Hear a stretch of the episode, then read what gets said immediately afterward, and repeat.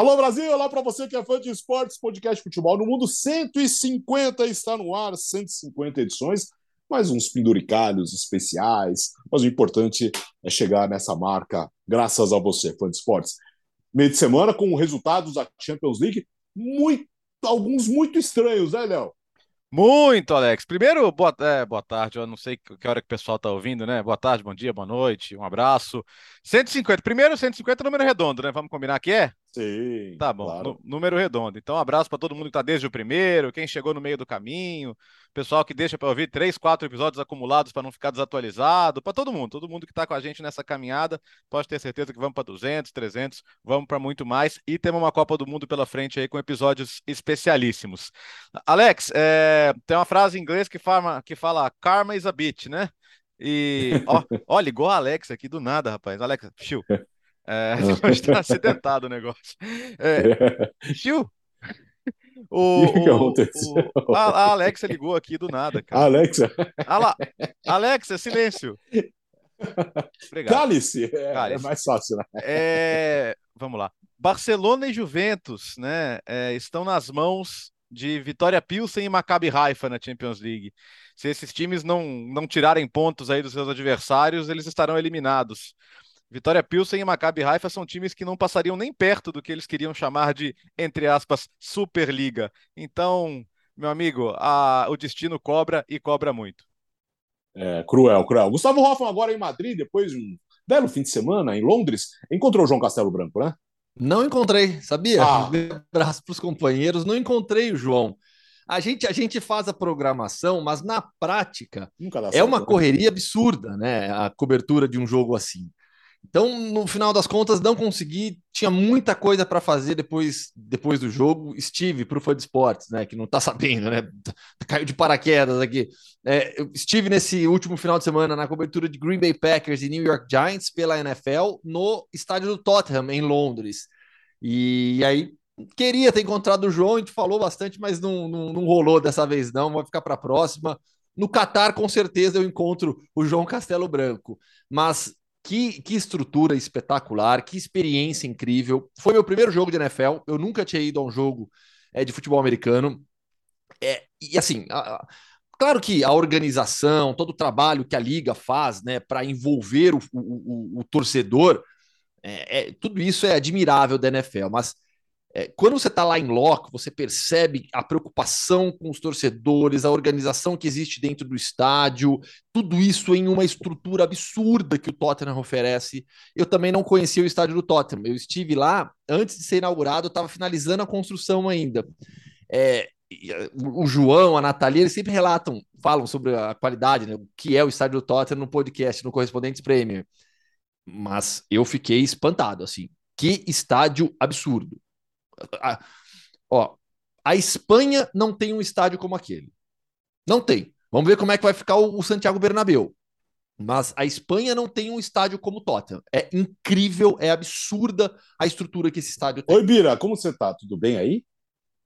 Tudo, até atualizando o, o Fã de Esportes, né? Porque na edição passada, a- o assunto mais importante da edição passada foi que o Bertozzi até falou, né? Que o Verona estava mal no campeonato italiano e o Gabriele Tioff podia cair do cargo de técnico. Ele realmente caiu do cargo de técnico e agora há pouco, um pouquinho antes da gravação e começar, o Verona anunciou a contratação de, como diria Silvio Lancelotti, Salvatore Bocchetti como Ai, técnico para a próxima temporada. O que, que foi? Ai, o que aconteceu, meu Deus? Ai, santa! É, O que, que a gente faz agora? Ah, Barcelona, Barcelona e Juventus. Vai, Barcelona e Juventus.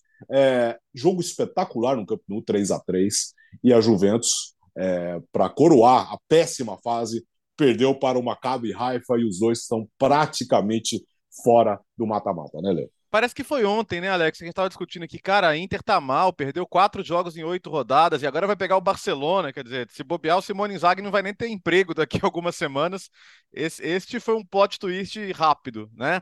Falamos semana passada do primeiro jogo e, e a Inter venceu, com o Barcelona reclamando muito de arbitragem, mas agora só pode reclamar dos seus veteranos, né, o Barcelona, porque numa atuação desastrosa aí de Piquet, de Busquets, a Inter foi lá, meteu três. E o gol do Lewandowski no finalzinho só serviu para prolongar a agonia do Barcelona. Porque vamos combinar, a Inter já, já pisou muito na bola, mas é muito difícil não ganhar do Vitória Pilsen, que sofreu 16 gols em quatro jogos até aqui, né? Tomou mais uma porrada aí do Bayern de Munique. esse jogo vai ter certamente casa lotada lá em Milão. Não consigo imaginar a Inter tropeçando nesse jogo. Então, o cenário que pode acontecer é o Barcelona entrar em campo eliminado, porque além de tudo é aquele jogo, aquele, um daqueles dois jogos mais cedo, né? Uh, aqueles jogos da 1h45 aqui no Brasil, aí na, na casa do Gustavo, 6h45. E então pode ser que o Barcelona entre em campo contra o Bayern de Munique já eliminado de fato da Champions League.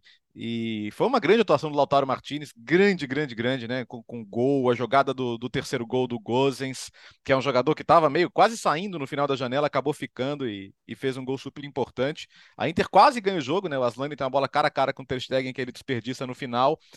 Uh, e, e, o Barcelona vai reclamar de quê, né? 92 mil pessoas no Camp Nou. Baita clima de Libertadores, sinalizador na chegada do time, pressão, ambiente de guerra mesmo.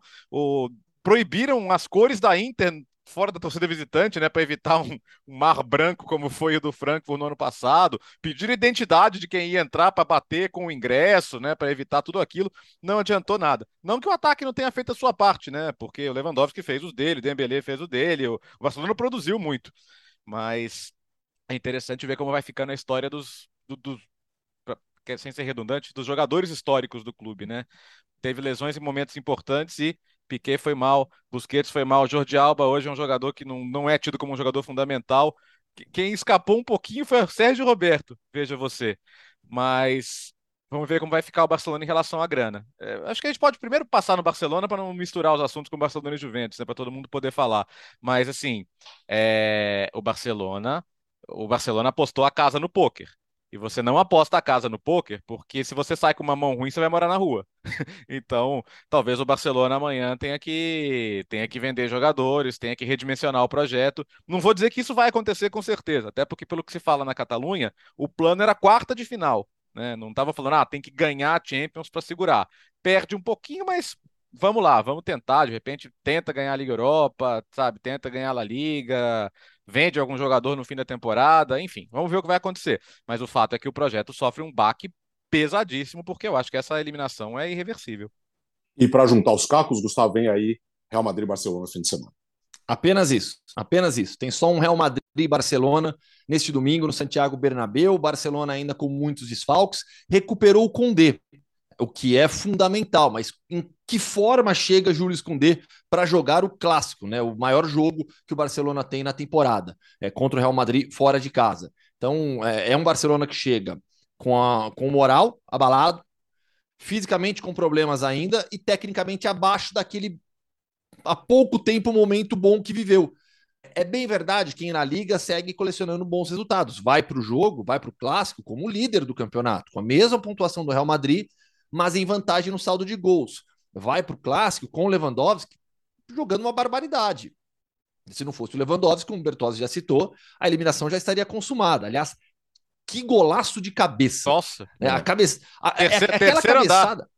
Não, assim, pega, vai lá no Wikipedia, no, no, no, verbete cabeçada, coloca esse vídeo. Pronto, é aquilo ali, ó. Cabeçada é isso. Espetacular o que fez o Lewandowski, mantendo o Barcelona vivo com esperanças por mais que seja realmente extremamente difícil. O Chave precisa ser cobrado, é, a, expectativa era muito alta e a cobrança na Champions é diferente de La Liga. O nível de, de, de, de exigência da Champions League é diferente de La Liga. No Campeonato Espanhol, o Barcelona, como eu falei, vai colecionando, vai somando resultados, não necessariamente com grandes atuações em todos os jogos, mas já demonstrou um alto nível aqui, jogando La Liga.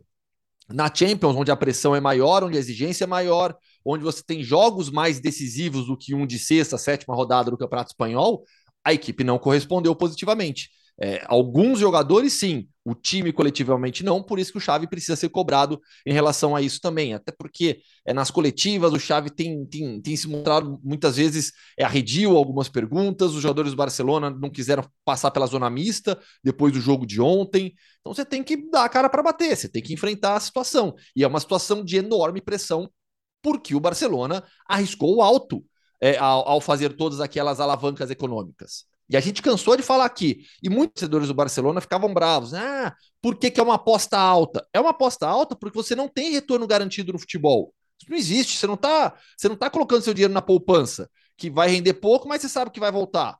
Uhum. Nem sei se é uma, um exemplo bom aqui financeiro, mas o que eu quero dizer é a, a aposta no, no, futebol ela é de um risco alto, mesmo para o Barcelona, contratando Lewandowski, Rafinha e todo mundo que, que trouxe para a Catalunha. É alta aposta, você não tem retorno garantido no futebol. Agora o Barcelona precisa, precisará ser confirmada a eliminação na Champions e o avanço para a Europa League, tratar a Europa League com enorme seriedade, enorme para compensar financeiramente o rombo que, que fica no orçamento sem alcançar as quartas de final. E aí a gente está falando de título de Europa League, de brigar pelo título, de ir até a final, de conquistar a taça, ser campeão de novo. Né? Em La Liga, vai brigar pelo título. Ainda mais essa temporada com a Leite é extremamente regular, jogando mal, muitos problemas internos. O último é a relação do João Félix com o Diego Simeone. Então, é, em La Liga, vai, vai dar Barcelona ou Real Madrid. Essa briga deve ir até o final. Deve ir até o final. Mas é, é um início de temporada europeu extremamente preocupante por conta de tudo que o Barcelona fez nesses últimos meses para tentar recuperar justamente essa grandeza continental. Só pegar a carona, Vira, antes, eh, você falou do Atlético de Madrid, situação muito difícil também no grupo depois de empatar em casa com o Clube Bruxo. Diga, Vira. A situação dos espanhóis como um todo é, tirando o Real Madrid. É, Negócio dos espanhóis, o Biratã, é ir lá para a Conference, para a Europa. Lá, lá, lá é, as coisas estão funcionando. É, no, a questão do Barcelona é que, quando chega, o começo de temporada realmente era muito alvissareiro para o Barcelona. O, o time começou jogando bem, começou ganhando alguns jogos com tranquilidade. Tudo bem, a gente pode até questionar o nível dos adversários jogando em La Liga é diferente de jogando na Champions League, de qualquer maneira, o Barcelona é, goleou bem o Vitória Pilsen e começou é, mostrando um futebol que dava a sensação de que, olha, esse time é competitivo e vai virar competitivo. É, e acho que o último bom jogo do Barcelona, é, assim, jogo convincente do, do, do, Barcelona, foi uma derrota, foi contra o Bayern de Munique em Munique, que o Barcelona joga bem. O Barcelona é melhor que o Bayern de Munique no primeiro tempo, é, teve várias chances para abrir o marcador, daí no segundo tempo toma dois gols em cinco minutos e acabou, e acabou o jogo. Mas depois daquilo, o Barcelona parece que foi perdendo um pouco aquela fluidez do jogo. Um jogo que estava se desenvolvendo com tanta tranquilidade, mesmo em La Liga, o Barcelona começa a, a sofrer mais nas partidas. Teve vitória apertada contra o Celta no fim de semana. O Barcelona ganhou por 1 a 0 e, segundo, e o segundo tempo foi do vai, os últimos 20 minutos foi do Celta pressionando o Barcelona no Camp Nou. E o, o Celta batendo, batendo, batendo, batendo, pressionando ali não conseguiu fazer o gol de empate. Então o Barcelona caiu o nível de desempenho mesmo na Liga. Começou a mostrar dificuldades. Acho que o time foi perdendo confiança também a partir de alguns, de alguns tropeços. O jogo contra a Inter de Milão, por exemplo, o jogo de ida em Milão, foi um desses jogos. E chegou nesse, nessa partida é, de ontem, o, o Barcelona com uma defesa é, cheia de problemas, o Koundé estava fora, o Araújo estava fora, são os dois melhores defensores do Barcelona com alguma distância para o resto. Então, Piquet mal, é, Eric Garcia, você não, não tem como confiar, daí o Busquets estava mal também, como o Bertozzi mencionou. Então, o Barcelona é, ficou muito vulnerável aos contra-ataques da Inter. O segundo tempo ficou, é, ficou no 3 a 3 o jogo, mas a Inter, se tivesse caprichado mais, teria vencido. Não só pelo gol que perde no finalzinho lá, eu, meu Deus do céu, o cara a um metro do gol conseguiu perder o gol, né? Chutou em cima do Ter Stegen, que vai muito bem, né? O Ter Stegen ataca ali a, a bola para tentar impedir o gol. Mas teve outro, teve tanto espaço para contra-ataque que a Inter, com um pouquinho de capricho, teria feito o quarto gol em outra situação. Sim. Quando quando estava 2 a 1 um, por exemplo, a Inter teve boas chances para fazer 3 a 1 teve muito espaço para fazer o 3 a 1 e no final das contas até, até acaba permitindo o empate do Barcelona em 2 a 2 naquele momento. Então, o, o, Barcelona ainda tem um elenco muito forte, ainda tem muito por onde crescer esse time, o potencial é grande, mas agora vai ter esse baque, porque vai ser eliminado e vai é, e vai ter uma cobrança gigantesca em cima do trabalho é, do, do Chave, dos jogadores. É, acho que só o Lewandowski está escapando ali, porque no final das contas ele está guardando os gols dele. Mas vai ser muita cobrança. E do ponto de vista financeiro, é, eu, eu me lembro que acho na temporada passada que, gente, que esse assunto foi falado em relação ao, ao Manchester United, porque uhum. o Cristiano Ronaldo salvou o Manchester United na Champions. E foi falado que o, o, o prêmio de ganhar a Liga Europa é mais ou menos equivalente ao de jogar as oitavas da Champions. Sim. Então, o Barcelona queria chegar nas, tinha o planejamento contando em chegar nas quartas. Então não vai bater financeiramente se cair fora. É, não ser que venha um milagre aí do Vitória Pilsen tirar ponto da Inter em Milão, o Barcelona já não vai bater essa meta financeira. Agora vai ter que ganhar a Champions, a, a Liga Europa, para chegar perto. Então é, é, complicado. Até porque ó, essa Liga Europa está começando a ficar forte, né?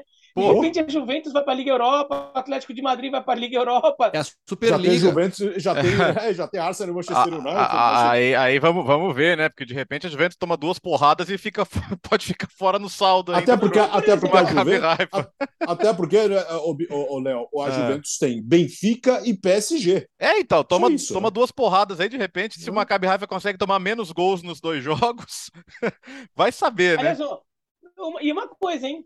Hoje, se fosse hoje, Barcelona e Arsenal, eu era mais Arsenal. Ah, não, como, como pela bola que estão jogando, verdade. É, o torcedor do Arsenal está preocupado. Pô, de repente a chance de ganhar um título, aí vai vir Barcelona, Juventus, mas calma, o, o Arsenal está jogando bem. É... Não, e tem ah, Sevilha, né? É. Que é sempre Sevilha, Liga Europa. Que é, o, que é, o, favorito, na verdade, né? Mas tudo bem. Vamos ver se o Sevilha também não perde essa vaga pro, pro Copenhague, né? Que conseguiu roubar um pontinho do City. É, Juve... Cara, é, é um show de horrores ver a Juventus. Pelo amor de Deus, cara, é desesperador, velho. É desesperador. O, o, a, gente, a gente chamou atenção aqui semana passada que, a, que o 3 a 1 da Juventus no Maccabi Haifa foi mais difícil do que parecia, que chegou a ficar um 2 a 1 perigando um 2 a 2 e sai o terceiro gol numa bola parada, mais uma terceira assistência do Di Maria no jogo. Di Maria saiu machucado no primeiro tempo. É, tem sido uma constante para ele e ele vai ficar três semanas fora. Quer dizer, qual a chance da Juventus ganhar do Benfica em Portugal sem o Di Maria? É, cara, jogando o que tá jogando, esquece. Difícil, viu? Difícil. E o Benfica jogando o que tá jogando também, né? Mais uma vez conseguiu arrancar ponto, não, não perdeu nenhum dos dois jogos contra o PSG, empatou os dois. Então, a gente explicou aqui a situação financeira que é desesperadora, mas uh, eu acho que a Juventus vai levar ao limite a situação. O André Agnelli falou: olha, nunca troquei um técnico durante a temporada. Uh, eu também acho que a situação nunca foi tão desesperadora quanto agora. Uh, mas eles estão tentando segurar o máximo possível, mas o prejuízo está ficando cada vez maior também, né? É, imagina cair na Champions agora, o que deve acontecer, e não ir para a próxima Champions, o que pode acontecer, o que é bizarro, o Biratã, na hora que a gente estava discutindo até a pauta, falava, né? A gente falava de Barcelona e Juventus como mercados, belos mercados como reforços dos times. Só que a Juventus realmente é, é vou repetir a palavra, é desesperador ver a Juventus jogar. É, botaram todo mundo concentrado até o clássico com o Torino sábado, e não sei não se vai ganhar o clássico com o Torino no sábado. Aí tem aquela notícia, você manda os jogadores concentrarem, aí o jogador fica insatisfeito porque o cara vai culpar o técnico e o técnico não sabe mais o que fazer, mas também não vai pedir demissão porque não é bobo, tem contrato até 2025 e, e tá ganhando o dinheirinho dele. Eu não sei qual a solução. Eu acho que a Juventus vai tentar esticar até a Copa do Mundo, mas eu não sei se dá para sustentar, cara. Sendo bem sincero, não sei se dá para sustentar ou vocês vão ter que fazer igual o Verona, né? Buscar uma solução caseira, tentar dar uma chacoalhada lá. É... Juventus e Verona hoje eu não sei o que, que dá, não, viu? Olha, que se fosse o Verona, o Verona tem, tem ido bem contra os é, Juventus em Verona então. nos últimos tempos, hein? Tem ganhado bastante. O, a questão da Juventus é que a gente elogiou muito o mercado dela por como ela achou as oportunidades, né?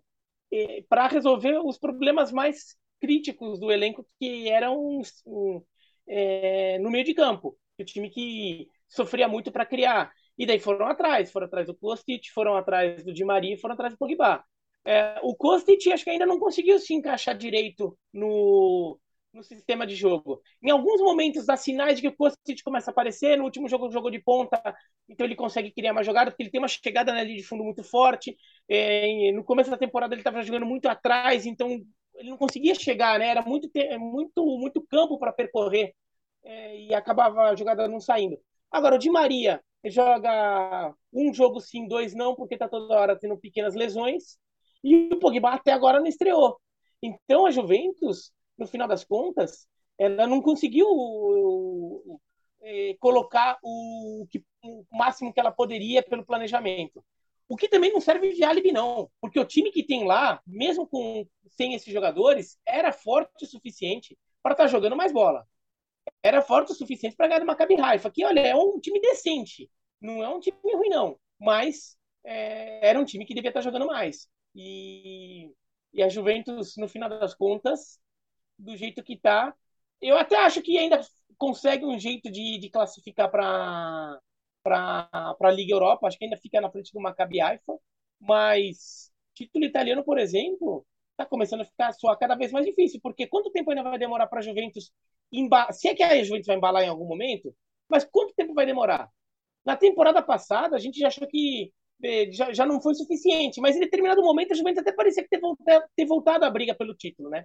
Ela começou mal, começou a, a, a, crescer, crescer, crescer, e uma hora parecia até que ela tinha voltado para a briga, e depois a gente viu que não, não, não tinha mais tempo mesmo.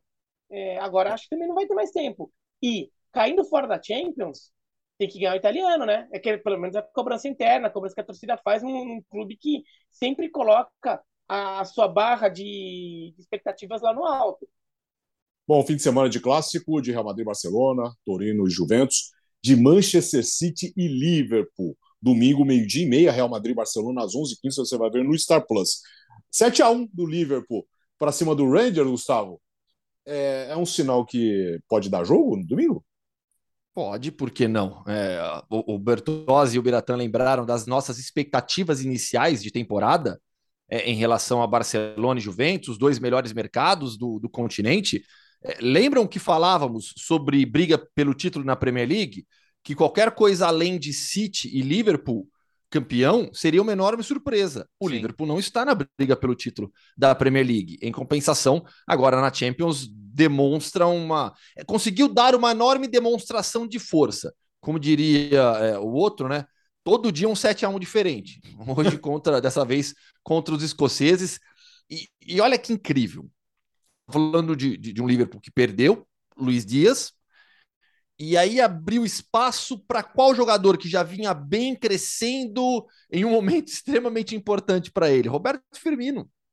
A, a, assim, aquela briga no ataque da seleção brasileira que parecia já mais restrita, ela ganhou nesses últimos dias. Ganhou não, né? É, é, esses jogadores é, ganharam um reforço. É, o, o, Martinelli e o, e, o, e, o, e o Firmino. Os dois, nesses últimos dias, ficaram mais fortalecidos nessa briga por vaga em seleção brasileira que parecia restrita ali a Matheus Cunha, Pedro. Meu, olha, olha a quantidade de atacantes que, que a seleção hoje tem disponível e a gente está falando de oito vagas. Imagina se estivéssemos falando de uma lista de 23 com seis nomes. Aí o corte ia ser doloroso. Doloroso. Agora já vai ser difícil. Mas Roberto Firmino, com esse nível de atuação, com o Liverpool demonstrando força na Champions, precisando reagir na, na, na Premier League, volta para o páreo.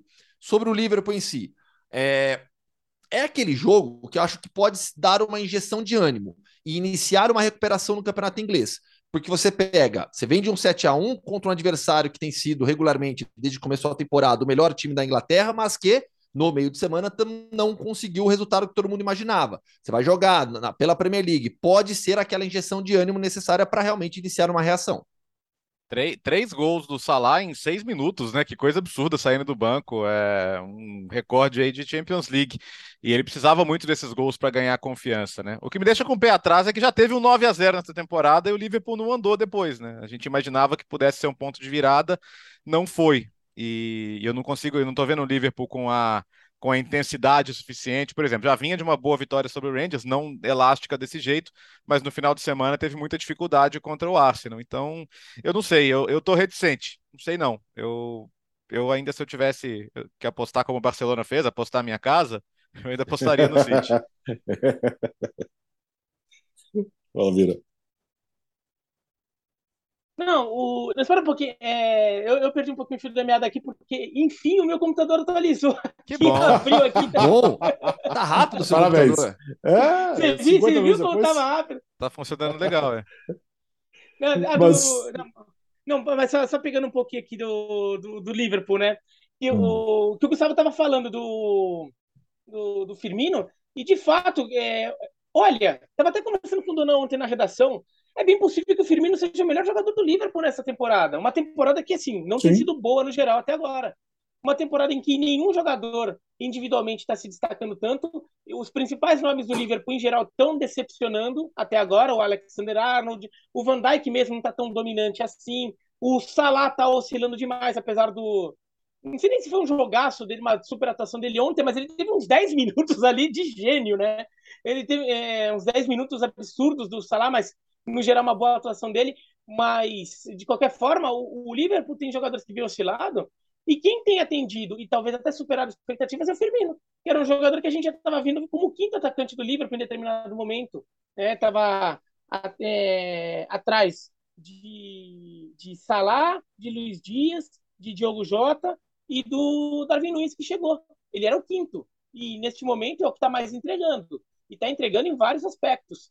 Até por isso eu fico, é, como o Gustavo falou de, de seleção brasileira, o quanto isso não deve. Aquela pulga que fica atrás da orelha do, do Tite, de repente começou a picar, assim, para dar aquela. E começa a dar aquela coçadinha. Porque o Firmino, como centroavante, eu acho que ele, que ele realmente fica atrás de outros. É, é, pensando na função básica do centroavante. Agora, ele é um cara que prepara muito o jogo também. E a gente viu isso ontem, até com uma assistência. E a gente teve, teve jogo de três assistências já dele nessa temporada. Foi no 9x0, né, inclusive.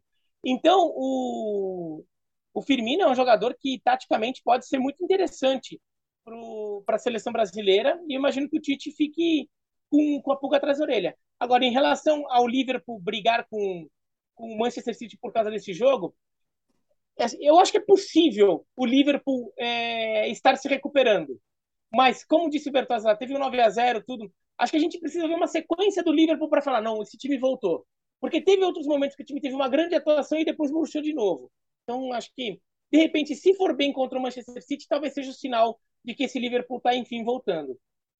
Uh, domingo, então, meio-dia e meia, na ESPN também no Star Plus, City e Liverpool. O PSG, no grupo da Juventus, a gente estava falando, o PSG empatou com o Benfica em 1 a 1 Era um confronto direto, mas o assunto não é esse. De novo, o problema com o Mbappé, Léo. É, de, e de novo a gente tem que parar encheu, de falar né? do campo. É, e, e, cara, você, você tem a possibilidade de renovar o seu contrato ou não. O Mbappé estava na posição, Alex, que todo jogador sonha, que é ser dono do próprio destino. Se você quer jogar no clube A, você vai. Se você quer jogar no clube B, você vai. E não há nada que ninguém possa fazer a respeito. Ele foi seduzido por promessas, ele acreditou em promessas. Só que acreditar em promessas dentro de um clube como o PSG, em que há disputas de poder, há influência de um Estado, há muita vaidade, é no mínimo uma decisão arriscada, né? É, por exemplo, se prometeram para ele que o Neymar ia sair, o que parece que aconteceu mesmo, quem pode garantir isso no mercado de hoje, né? É, ninguém. Então ele se viu jogando numa outra posição. É, é quando começou a temporada, ele descobriu que dentro do campo o protagonismo não era dele que o Neymar estava comendo a bola, que o Messi tinha voltado a comer a bola, e ele se incomodou, é, claramente. É, ele pode até falar que promessas não foram cumpridas, mas todo mundo aqui é adulto, né, cara? Todo mundo sabe que, que você tem que saber lidar com frustrações, que muita gente te promete coisas que não vai ser capaz de cumprir, e, e você segue a vida, né? Então, ele pode até estar tá frustrado, mas agora ele assinou um contrato e se ele acha mesmo que o PSG vai vendê-lo em janeiro, sendo que o clube sonha em ganhar uma Champions League e, e o quanto antes, é no mínimo uma grande ingenuidade. Então, eu acho que, eu, assim como quando o Neymar quis voltar para o Barcelona, o PSG falou, cara, não vai, escuta, baixa a bola aí. Se, tiver, se a torcida tiver que te vaiar, você vai ter que aguentar, vai ter que jogar. E acho que vai acontecer a mesma coisa. No final da temporada, achou outra história que aí acho que ninguém vai querer deixá-lo sair de graça de novo, né? Como quase aconteceu agora. Eu acho que se tiver que vender o Mbappé no final da temporada e tiver um comprador, é claro, isso pode acontecer. Mas em janeiro, meu amigo, se ele acha realmente que ele pode sair em janeiro, acho que ele pode tirar o cavalinho da chuva, vai ter que, vai ter que desfazer o bico e jogar bola, filho. Bom, eu vou ser, vou ser repetitivo em relação ao que eu disse na época da assinatura de contrato dele, quando ele recusou o Real Madrid e optou por esse novo contrato com o Paris Saint-Germain. Nenhum jogador é maior que o clube. E por tudo que foi é, noticiado em relação a, a, a, esse acordo do Mbappé com, com o Real Madrid, com o Paris Saint-Germain, é, o próprio clube o colocou acima é, de si. O próprio clube errou demais na forma como negociou, no que prometeu, no que acordou com ele. E a tendência de algo assim é dar errado, sempre, sempre. Não adianta. É, imagina, Imagina como que ficaram também Neymar e Messi em relação a isso. assim, a probabilidade disso dar errado era enorme. A própria indicação que teria partido do Mbappé, do Luiz Campos. Lembra? Eu, eu sei que a gente fala aqui, ah, é, é uma boa, é uma boa, mas nessas circunstâncias, com o Mbappé participando, tomando decisão, isso não existe. De novo, vou recuperar o que eu falei na época. O jogador não participa de decisão nenhuma de clube. Você pode até consultar as lideranças, os melhores jogadores, mas não tem jogador maior que clube. A tendência de dar errado é enorme, sempre, sempre. E é o que acontece no Paris Saint-Germain. Acho que o Bertozzi trouxe já um panorama é bom do que é o clube, né? Da forma como, como, como as vaidades, os bastidores influem no, no, no, no dia a dia, interferem no dia a dia. E o Mbappé se provou mais um fato desse extra-campo. É, agora, é, o Mbappé não é jogador para ser transferido no meio de temporada, né? Não é, não é o tipo de negociação que acontece normalmente em meio de temporada.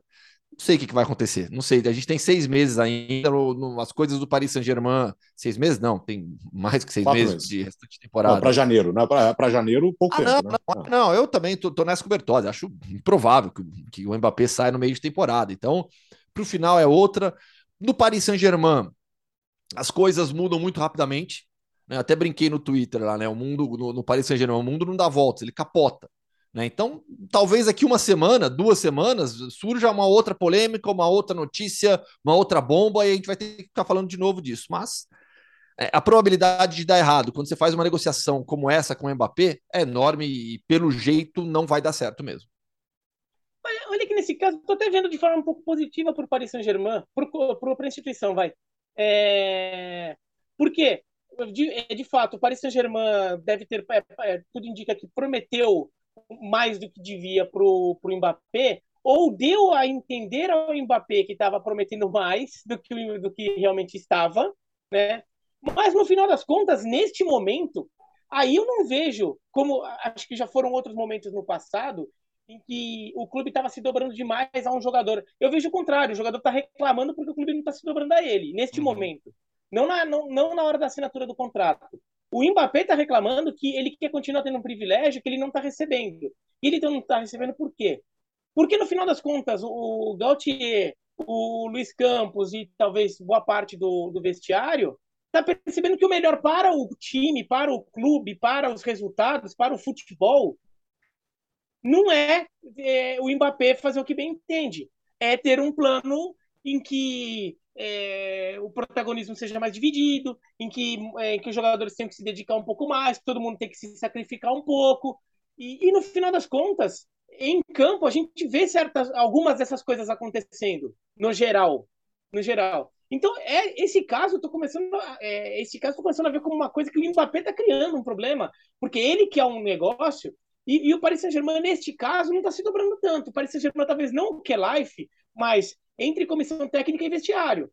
Porque também algumas das coisas que o Mbappé tem feito começam a me dar a sensação de que a situação para o Mbappé não está tão, tão gostosinha dentro do vestiário. É. Não, que o, não que o elenco esteja rachado, mas talvez o, o elenco está tendo entendimento que, pô, esse tal de Messi, esse tal de Neymar aqui, pô, eles estão juntos aqui, eles são. A coisa tá funcionando. O Messi tem jogado como meia, o Neymar tem jogado como armador já faz um bom tempo. O Messi tem sido muito mais um assistente do que um finalizador e fala, pô, Mbappé, custa você fazer o pivô? Os caras, é, os dois dos, é, dois dos maiores jogadores deste século é, mudaram a posição de jogar, estão é, não é aquele super mega sacrifício, mas estão se sacrificando um pouco e você e custa um pouco você.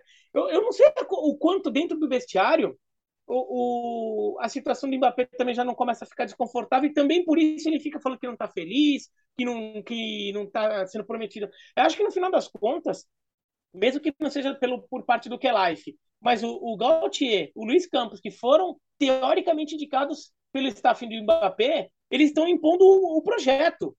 Eles não estão impondo o Mbappé. Então, nesse caso, é, acho que eu... o Paris Saint-Germain, eu acho que tá até, assim, eu acho que o erro do Paris Saint-Germain talvez foi ter, ter, deixado o monstro a crescer lá atrás. Sabe, quando você, você Esse cria é o, o monstro e depois tem que cuidar. É, eu acho Esse que é o ponto para mim. Por isso que eu não momento, concordo. Mas neste momento, eu até acho que o Paris Saint-Germain é, eu não sei se por parte do que life ou se por uma questão de vestiário mais comissão técnica, estão fazendo certo, ó, Mbappé, é, então, sabe? Só, só o time tem que jogar. Só antes, só antes do Gustavo, assim, é, a, o que se noticia na, na imprensa francesa é que o Luiz Campos não estaria tendo toda a autonomia de mercado que, que se esperava que ele tivesse, né?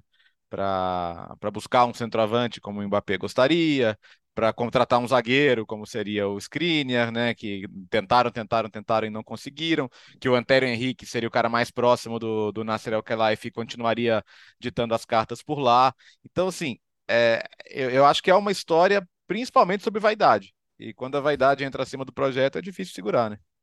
Eu, eu só não concordo, Beratão, porque eu acho que tudo isso, tudo isso está acontecendo por culpa do Paris Saint-Germain.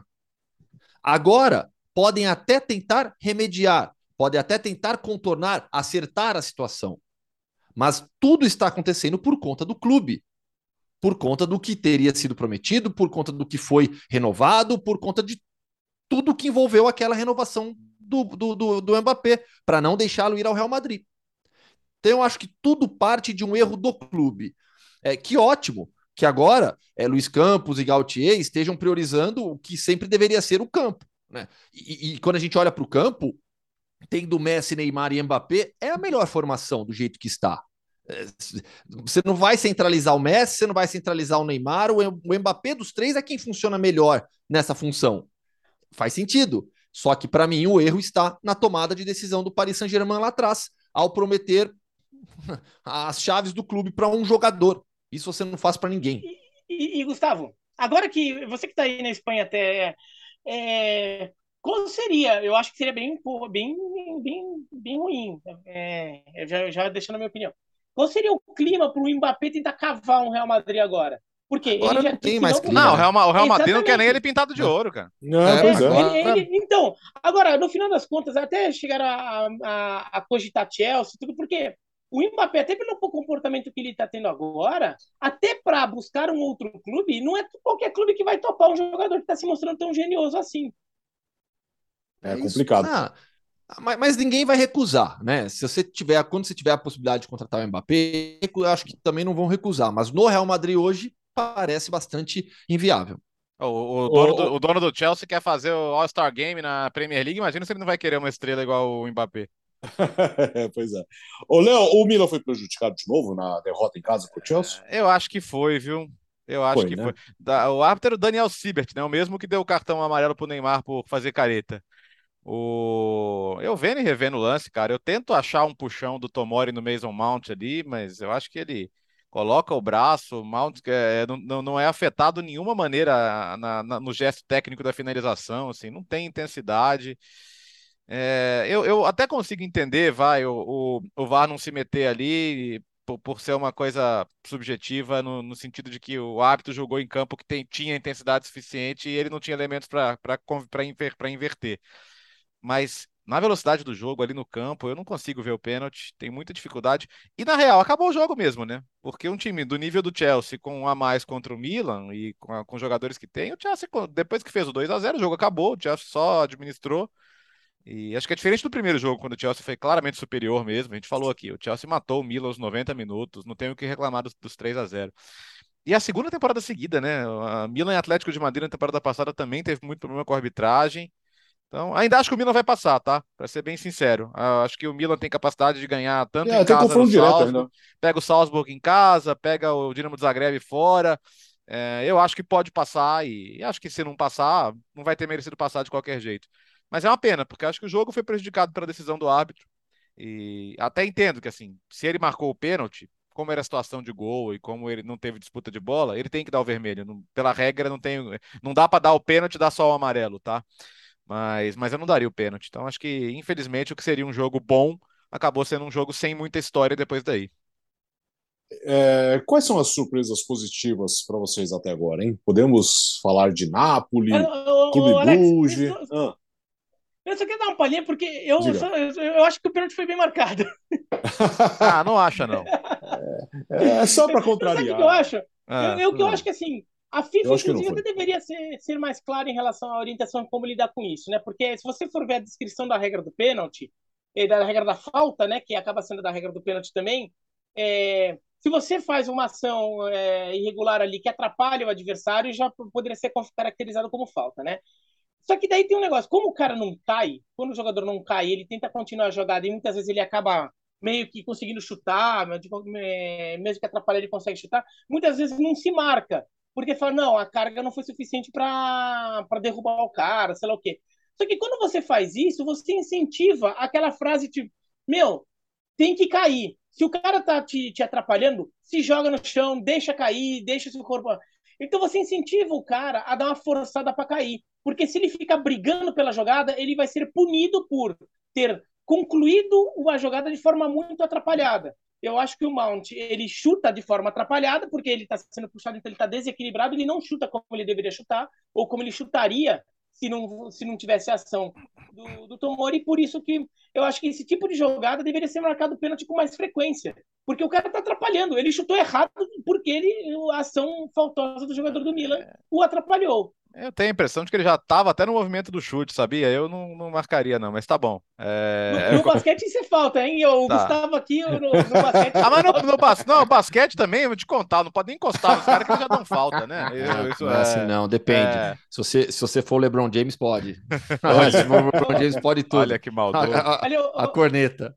Ô, Alex, Oi. É, só que você vai falar de surpresas aí para puxar as surpresas, Sim. então já vou ver uma surpresa um pouquinho fora da Europa antes da gente voltar, tá? Ah. Acabou de sair a notícia aqui na imprensa argentina, Galhardo vai sair do River Plate.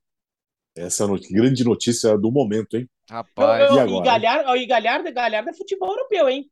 Não, Biratã, dá, dá, uma chance Opa. pro time daqui, pô. Fala, tô, tem um time que podia ligar para ele.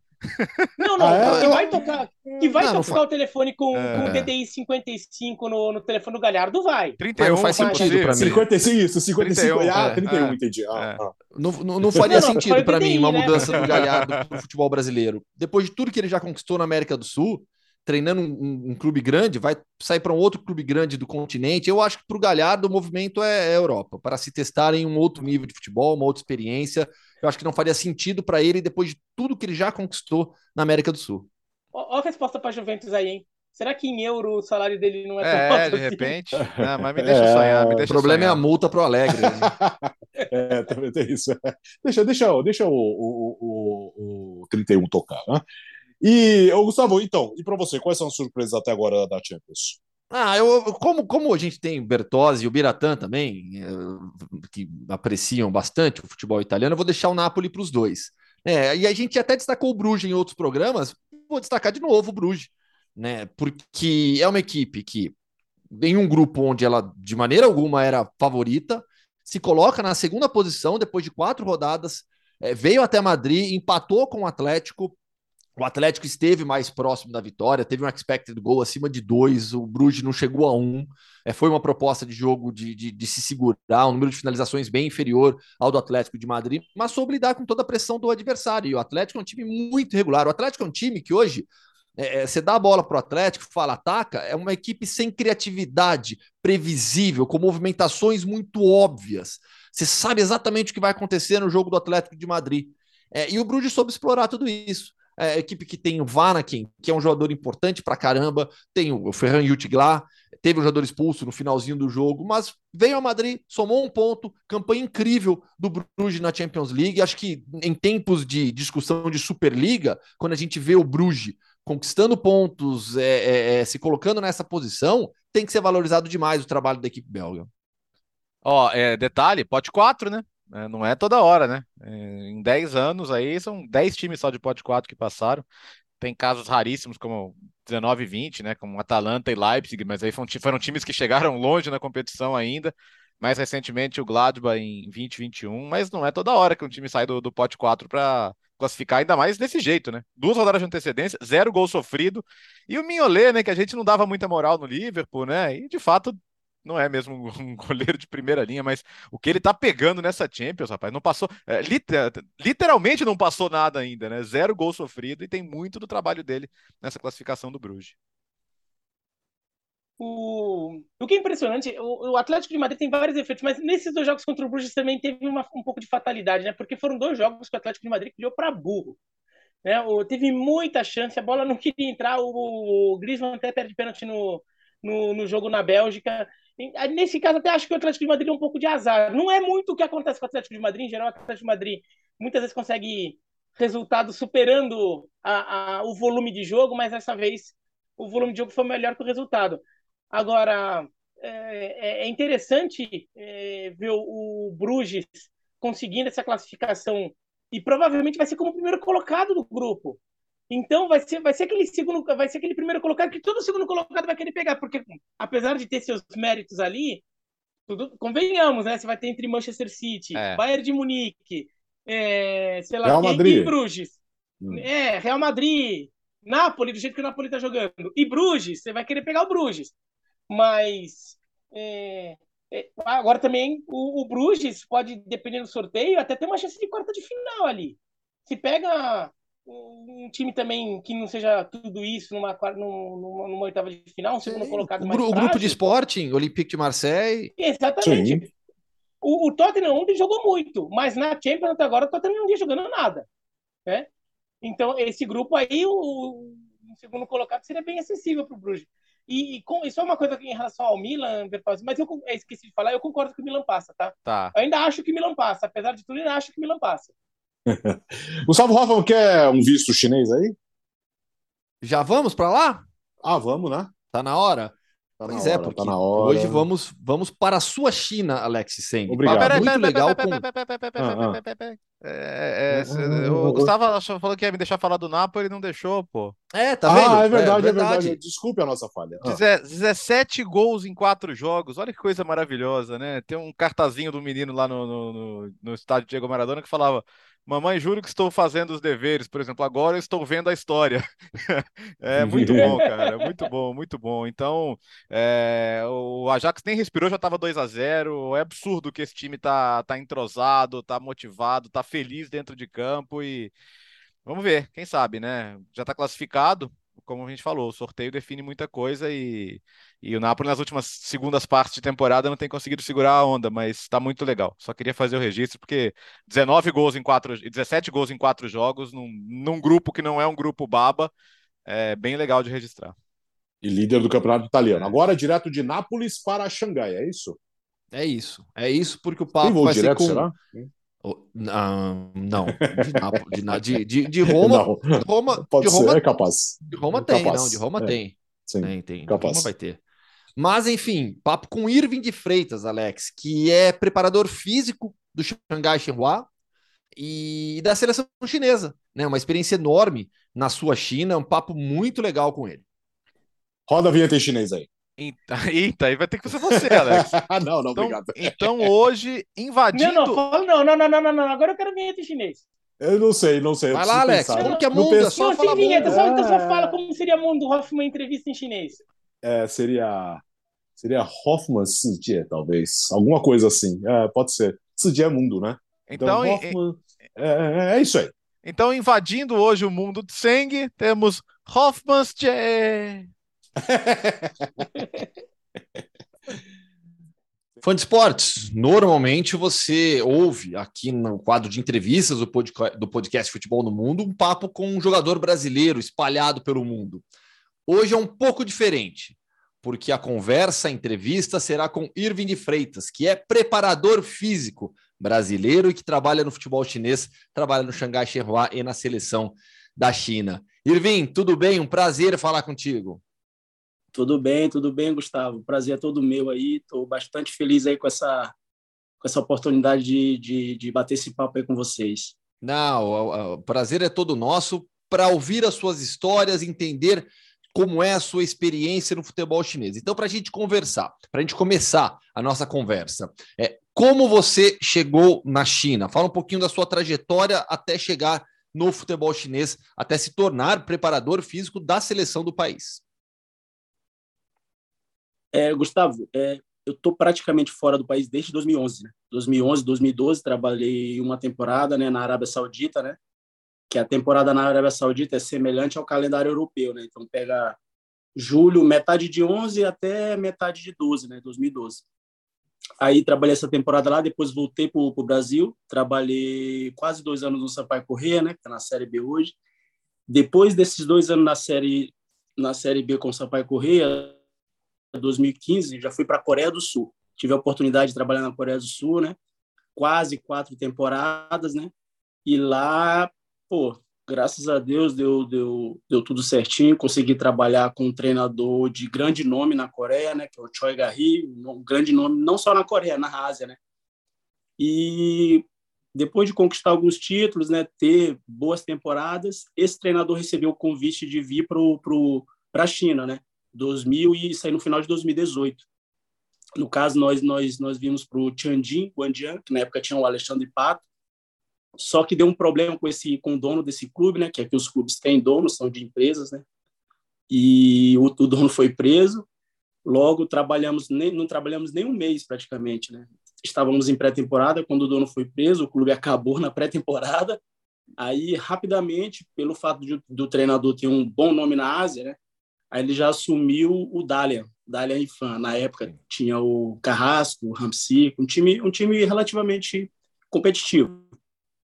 Só que nos primeiros seis meses né, de 2019 já, nós fomos demitidos porque o clube acertou com uma comissão é, é, já contratada, que era o, o, Rafa Benítez na época.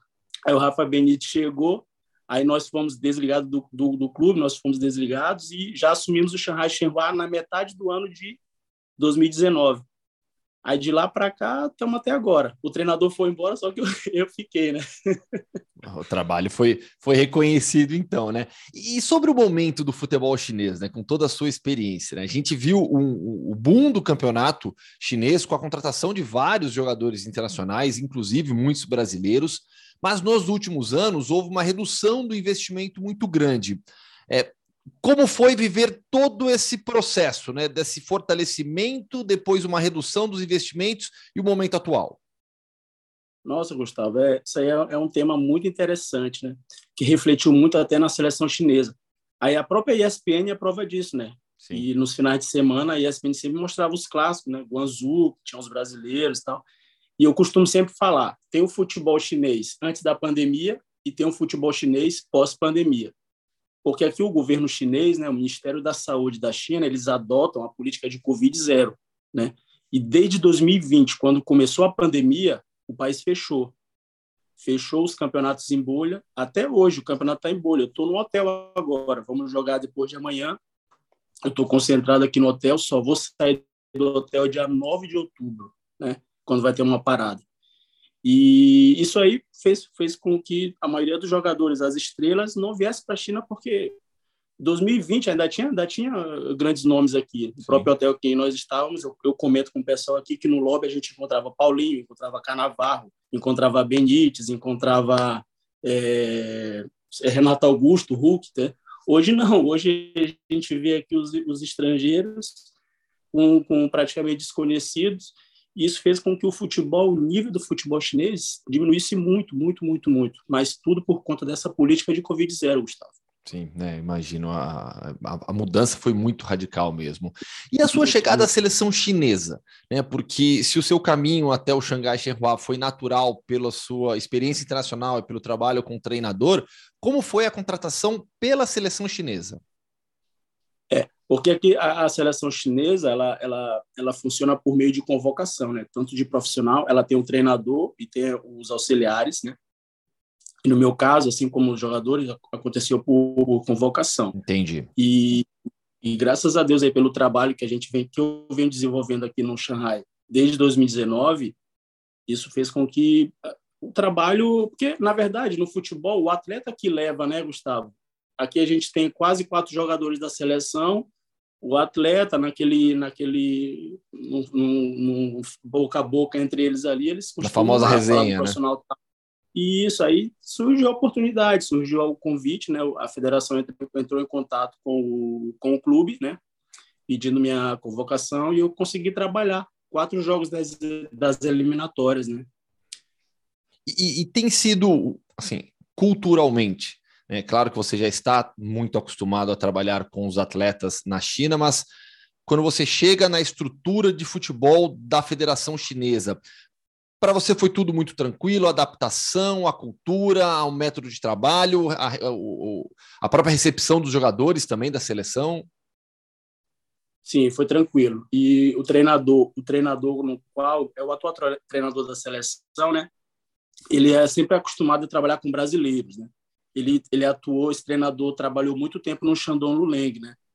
E sempre teve, teve um auxiliar técnico, no caso o Fábio Lefun, de 2019. Esse treinador, esse auxiliar está até na Indonésia hoje. Trabalhou muito tempo com esse treinador e eles desenvolveram um bom trabalho. E a relação desse treinador com o brasileiro, além do staff, desse treinador com o brasileiro, jogadores, staff, é uma relação muito, muito boa e teve bons resultados. Eu acredito que isso aí favoreceu muito a minha ida para a seleção, entendeu? Pelo fato de ser brasileiro, a maneira que Sim. o brasileiro trabalha, a questão da adaptação, que o brasileiro, Gustavo, ele é muito fácil para se adaptar aqui na Ásia. Né? Ele tem, ele tem, o brasileiro parece um, um camaleão, se adapta em uhum. qualquer ambiente, entendeu? E graças a Deus aí, pelo fato de ter essa, essa escola brasileira nas costas, a gente consegue estar um passo à frente de muita gente. E sobre essa experiência com grandes atletas internacionais, né? você citou dois deles já, né? O Carrasco, é, hoje em dia, jogador importantíssimo no Atlético de Madrid, o Hamsik, um dos grandes nomes na história do Nápoles, trabalhou com o El Sharawi também. Como é o trato com essas estrelas internacionais quando elas chegaram no futebol chinês? Gustavo, o, eles são diferentes. Eles são diferentes. Não é à toa que, que eles têm eles têm um nome a, a, a né? E eu não falo nem só esses nomes europeus, né? Vou, vou, eu tive um contato muito próximo com o Hulk, que acho que já é, é, é sabido por todos aí, o profissionalismo uhum. dele. Né? O, o próprio Paulinho, próprio Paulinho aí, que, que a gente, na bolha aqui 2020, né? A gente sempre perto deles aí, maneira de trabalhar, a gente observa a diferença, o profissionalismo. O Renato Augusto, Renato Augusto muito profissional, Gustavo, muito profissional mesmo o próprio Acharaui, e às vezes tinha que pedir para parar de treinar porque o cara era viciado em trabalho, viciado em academia. Antes do café da manhã, tinha que acordar mais cedo para fazer um trabalho de abdominal uhum. na academia. Às vezes, pô, tinha que falar, calma, vamos, não precisa trabalhar tanto. Mas esses caras, eles são, eles trabalham muito, trabalham muito. Carrasco, Carrasco mesmo. Às vezes, durante o treino ali, ele fala português, né, o Carrasco, consegue falar falar o português, o portunhol, né? E ali, às vezes ali durante o treino mesmo já chegava para mim, irmão, irmão, é, que, que pensa em fazer mais algo diferente, algo, sempre dava aquela aquela sugestão, né? E pô, isso aí eu gostava muito porque fazia com que o meu trabalho valorizasse, né, Gustavo? Sim, sem dúvida alguma. E Irving, assim, agora olhando um pouco lá do pessoal, né? Você está com 37 anos, né? Experiência na Arábia Saudita, na Coreia do Sul, já muito tempo de futebol chinês. É, como é que fica a família, as relações pessoais também com as mudanças, com tanto tempo morando fora já? Nossa, Gustavo, é, é... às vezes assim eu paro para pensar, para olhar para trás, às vezes eu não acredito da caminhada que, que tudo que eu já passei, né? Em relação à família, né? Minha, minha família está aqui comigo. Tem um filho de seis anos, Davi, que nasceu na Coreia. Vai ter minha filhinha agora que vai nascer o próximo próxima semana com a bênção de Deus, que vai nascer aqui na, na China, né? E a família está assim, né? Onde eu tô, está me acompanhando e dois filhos que nasceram fora do país. E vamos ver. Para ser sincero com você, hoje, hoje não penso em voltar ao Brasil, não penso, porque a segurança, primeiro a segurança, a qualidade de vida, de vida que eu consigo proporcionar para minha família, eu acho que dificilmente eu conseguiria proporcionar isso no Brasil, né, Gustavo? E por enquanto não penso, penso ficar aqui, minha família bem adaptada, minha esposa gosta muito de Xangai, onde nós moramos, é uma cidade maravilhosa. E a adaptação aqui para a gente, nos lugares que nós passamos, não foi difícil, foi fácil. É, a cidade onde você está é uma das principais da Ásia, né? Certamente vocês conseguem aproveitar muito da vida além do futebol, né? É, e do lado da minha casa tem uma churrascaria, né? A latina, a churrascaria brasileira. Aí facilita, bateu aquela pô. vontade, é, bateu aquela vontade de, de, de, comer uma carne, de comer um feijão, só descer a escada e na churrascaria, tranquilo. Ô, Irving, mas, é, assim, claro que a adaptação sua é evidente até pela, pela sua posição hoje no futebol chinês, mas eu imagino como foi difícil enfrentar a pandemia em território chinês. É, a, enfrentar a pandemia foi difícil em qualquer país do mundo, para todo mundo. mas você estava no país é, no ápice, no, no, no, no, início de tudo. Né? Como foram aqueles meses, os dois anos praticamente, né? De pandemia, de restrições, de medo, como foi viver isso dentro da China? É, no começo, começou tudo, eles falam que começou mesmo em novembro de 2019, né? Novembro para dezembro. Mas aqui explodiu mesmo, o boom mesmo foi em janeiro para fevereiro de 2020, né? Eu lembro muito bem que nós estávamos em pré-temporada em Dubai, né? Nós íamos, nós, nós, estávamos em preparação que nós íamos jogar a Champions League da Ásia, né? O primeiro jogo, o qualifier da, da Champions League da Ásia. E eu lembro que parou tudo, né? Por conta, tanto é que nós voltamos de, de Dubai, nós voltamos para Xangai, né? Em Xangai, nós ficamos trancados, já isolados, porque o país já estava parado já. Aí liberaram as pessoas que, que eram de fora, liberaram para viajar. Eu fui ao Brasil, né? Foi a última vez que eu fui que eu, que eu fui ao Brasil depois da, da pandemia, né? E no Carnaval já de 2020. Aí quando acalmou, porque na China eles acalmaram rápido aquele começo de pandemia, né, Gustavo? Eu acredito ali mais ou menos em março para abril eles acalmaram, né? Na época era o Wuhan, acalmaram o Wuhan ali e tal. Aí nós voltamos para a China.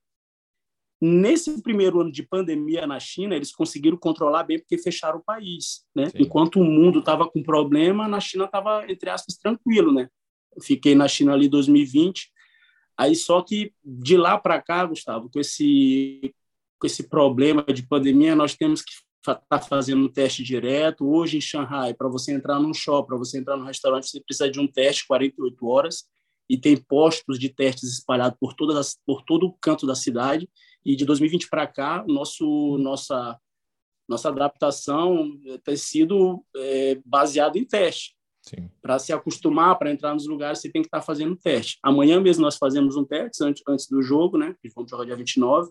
E assim, durante a semana, geralmente dois ou três testes né? que a gente tem que fazer para poder conseguir sair, andar, viver uma vida normal entre aspas, normal, né? Sim, sem dúvida alguma. Para a gente fechar agora, Irving, né? Seleção chinesa.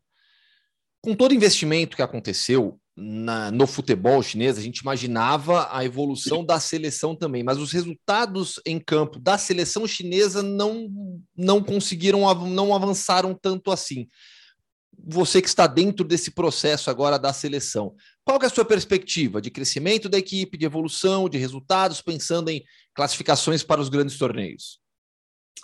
Gustavo, a China tinha tudo para disputar essa Copa do Catar. Eu acredito muito que se não houvesse a pandemia, se não tivesse a pandemia, nós, nós estaríamos no, na Copa do Mundo do Catar, porque tinha um processo de naturalização muito grande dos brasileiros, um, um zagueiro inglês que jogava Sim. no Everton também, naturalizado. E a pandemia atrapalhou tudo isso, atrapalhou tudo isso.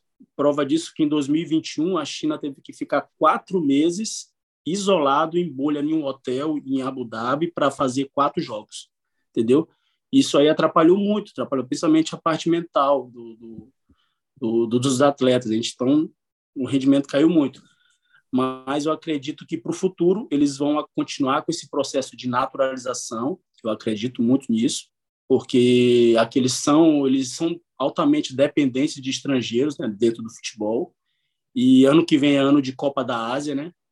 E eu acredito que a federação vai continuar com essa política, né? Uh, espero que o, essa parte de pandemia termine, absolutamente termine o mais rápido possível, para que o futebol chinês possa voltar a pelo menos um pouquinho do que era antes, né? Sim. Irving, quero te desejar boa sorte na sua sequência de trabalho, de vida aí no futebol chinês e a gente segue em contato. Valeu, eu que agradeço, Gustavo. Um grande abraço aí. Precisar, estou à disposição. Valeu. Um passeio na China nunca vai mal. Podíamos fazer um dia lá, né? Um, episódio desses assim, sabe? É, é, é, vamos, precisamos organizar primeiro a caravana para Espanha, né, Gustavo? Depois a gente resolve. Tem voo de Madrid direto para. Tem, tem, tem voo de Madrid para. Pequim. Uh, acho que para Pequim, isso, para Pequim. Tem voo, tem voo direto aí. Imagina aí, uma, uma, temporada assim? Uma bora. temporada assim? Quatro episódios em Madrid. Madrid não, a Espanha em geral, né? Tá começando com Madrid, depois a gente vai lá, Xangai. Em, Pequim, em, imagina? Em, empresas nos notem. É. É, Em- por- oi, estamos aqui. Ah. enquanto, enquanto a gente não vai para Pequim, eu vou para Euti na semana que vem. Nada mal também, mas antes, por favor, continue aí, porque fim de semana tem Real Madrid e Barcelona. Uma super Ah, cobertura. O André Linares está chegando aí no fim de semana O também. André, o André chega no domingo, né? Porque ele faz o. A gente tem o Media Day, né? De Barcelona e Real Madrid. E tem o treino também coletivo. Então, o Media Day do Barcelona, eu, eu acho que é hoje. Não, hoje? Ah, não lembro, não lembro se hoje ou se é amanhã. O do Real Madrid é, é essa sexta, amanhã. E aí, só que na véspera, sábado, tem treino e coletiva, né? Tanto do Barcelona, lá em Barcelona, como do Real Madrid, aqui em Madrid. Então, o Linares faz isso. Aí, domingo de manhã, pega o trem rápido para cá, vem rapidinho, né? De manhã. E o jogo é só à noite. Noite não, o jogo é, é final de tarde, 4 e 15. Final de tarde. Isso, 4 jogo e 11 e 15 15 aqui de, de Madrid, 11 e 15 aí, transmissão no Star Plus. Exatamente, a partir das 10h30 no Star Plus, com Rogério Vogel, Paulo Calçado, Gustavo Hoffman e André Linares. Bom clássico aí, Gustavo. Valeu, companheiros. Tchau, Bira. Nos encontramos sábado, no Sport, eh, sábado não, domingo no Sport Center Plus Domingo. com esse, com esse cardápio recheado de clássicos. Exatamente. E, e ó, fiquem de olho que nesse fim de semana o- a gente terá o jogo do Verona com transmissão, Verona e Milan. Comentários do Donan, inclusive, ele já veio aqui pedir informações, pedir umas dicas aqui. Sobre quem, Beretta? E vai ser. Quem? Sobre quem que ele pediu informações? Verona. Ah, tem alguma coisa a E vai dizer ser, sobre e vai ser estreia, e vai ser a estreia de Salvatore Bocchetti, como diria Silvio Lancelotti. Que jogou a Copa de 10, hein? Não- que seja uma Copa de boas lembranças para a Itália, né? Mas Não. ele é, ele é o pouco. único jogador da Itália daquele Mundial que dirige um time da Série A. Na Série B tem um monte, tem o De Rossi na Spal agora, já tem Grosso, Canavaro, Pipo Inzaghi, tá todo mundo na B. Na A só o, Não, o e- Salvatore Bocchetti. E, e lembrando que ele já estreia com obrigação de vencer, porque Milan em Verona, o Verona tem que ganhar. É a Ah, tradição. então- Ah, é. Se fácil assim. Ah, tchau, Léo. Bom fim de semana aí. Bom, boa folga. Muito obrigado, até segunda-feira e bom, bom restinho de feriado. Feriado, feriado quarta-feira, quando com feriadão, não? Não, né? É, Não, feriadinho. Não. Então, bom, bom fim de semana a todos. Valeu, podcast Futebol no Mundo 150 terminou. A gente se encontra segunda-feira para falar muito desse grande final de semana que vem com grandes clássicos pela Europa. Valeu!